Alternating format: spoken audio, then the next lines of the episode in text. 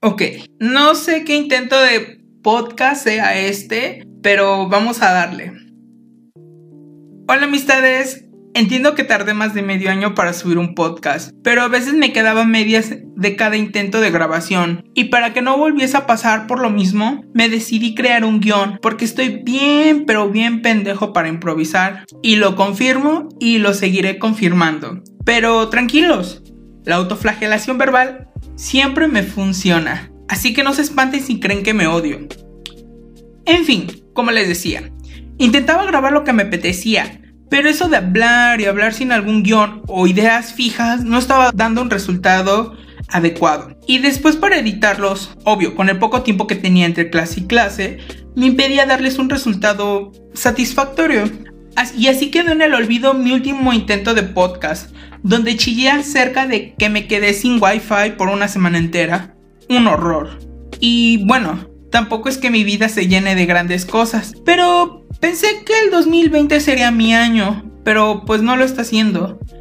Una parte de ella se la debo al COVID-19. La maldita pandemia nos está volviendo locos a todos. En especial para mí, que soy un poco bipolar respecto a estar vagando por la ciudad o estar en casita echándome un capítulo de La Rosa de Guadalupe. Obvio, me gusta estar en ambos sitios, tanto ir a tiendas coreanas y japonesas, cine, parque a comer helados de McDonald's o ir al Starbucks por el Wi-Fi. De esa manera también me gusta estar en casa fregando el azulejo del baño, molestando a Simon, mi gatito, o simplemente viendo Netflix. Cada lado de la moneda tiene, obvio, su lado bueno. Pero ahora que estoy encerrado 24/7 en casa, ya no disfruto limpiar a cada rato el baño, o molestar a Simon, o ver Netflix.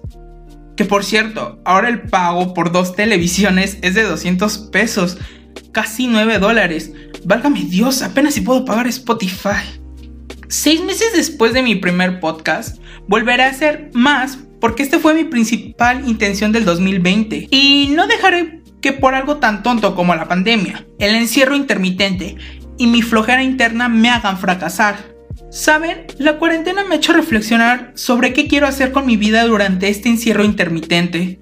No solo es risas y ver dramas en Netflix, es invertir tu tiempo y dar frutos. El tiempo avanza y creo que no me conviene no hacer nada productivo, aunque sea hacer podcast para entretener sus vidas. Y bueno, amistad, si estás escuchando este podcast, posiblemente ya lo haya subido y posiblemente en estos momentos esté trabajando en el tercer podcast. Quizás hable de mi vida en cuarentena y cómo será algo difícil recomporarse al nuevo estilo de vida. O quizá cómo es que sufro internamente por no ver la tele porque se descompuso. Que por cierto, dos mil pesos y esa tele no está quedando. En verdad, aprecio a muchos de ustedes que escuchan mis chillidos. Con solo reír a una sola persona me doy por bien servido. Les mando saluditos a esas personas que escucharon mi único podcast piloto. Neta, muchas gracias. Los amo.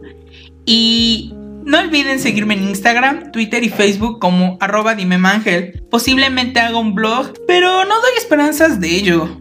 Usualmente uso Instagram para chillidos matutinos y nocturnos. Y tampoco se olviden de seguirme en mi podcast para más prácticas conmigo, obviamente. Y se enteren cómo es mi patética vida. Los quiere Mangel.